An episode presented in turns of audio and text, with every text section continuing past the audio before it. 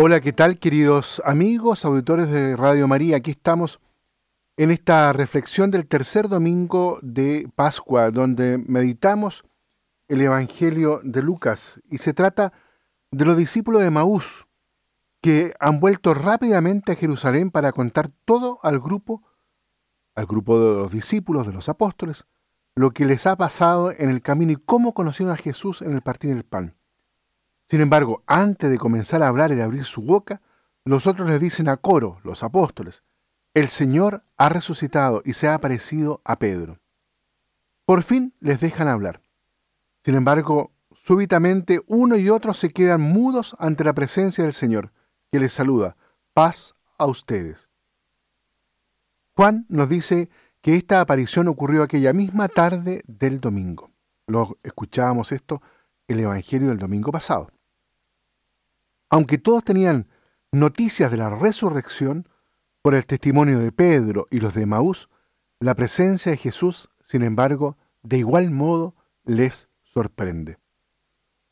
Bajo la tremenda impresión de los acontecimientos del viernes, entre el miedo de los judíos y la esperanza alimentada con las primeras noticias de aquel domingo, estos hombres no acaban de creer a causa de la inmensa alegría lo que ven con sus propios ojos.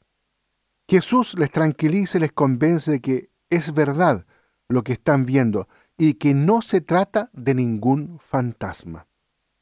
Les cuesta mucho, queridos auditores, comprender y ver cómo este hombre, con este cuerpo entre comillas espiritualizado, como lo llama San Pablo, también puede comer y tomar algunos alimentos. Sin embargo, el sentido de esta afirmación es que el Señor vive verdaderamente y lo que los discípulos han visto no es una simple visión o una simple aparición de Jesús, sino que se trata del mismo Jesús. Aquí hay una identidad entre el Cristo que murió en la cruz y el Señor que ahora está resucitado. Es el mismo. Los apóstoles solo pueden ser testigos de Jesucristo si están plenamente convencidos de que Él mismo y no otro es el que murió bajo Poncio Pilato y ahora vive para siempre.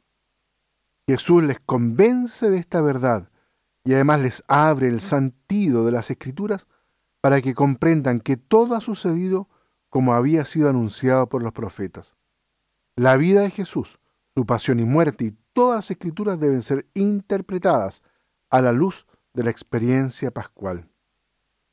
Ahora comprenden que su maestro no ha caído ante su enemigo ni ante la misma muerte, pues todo ha sucedido tal y como tenía que suceder para que se cumpliera en definitiva la voluntad de Dios.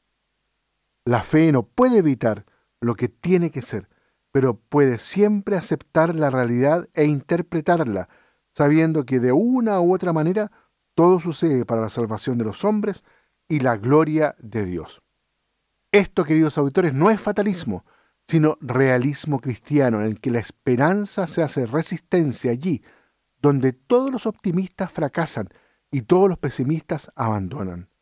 Pues también la muerte que tiene que ser puede ser aceptada con esperanza y ganada para la vida. Muy bien, queridos amigos, auditores, dejamos la reflexión hasta aquí y los invito para que en este tercer domingo de Pascua entonces nosotros vivamos nuestra fe en Cristo resucitado con un absoluto realismo. ¿Por qué? Porque el Señor vive y está presente misteriosamente en la vida de la iglesia y en el mundo. Que Dios los bendiga a todos y a cada uno.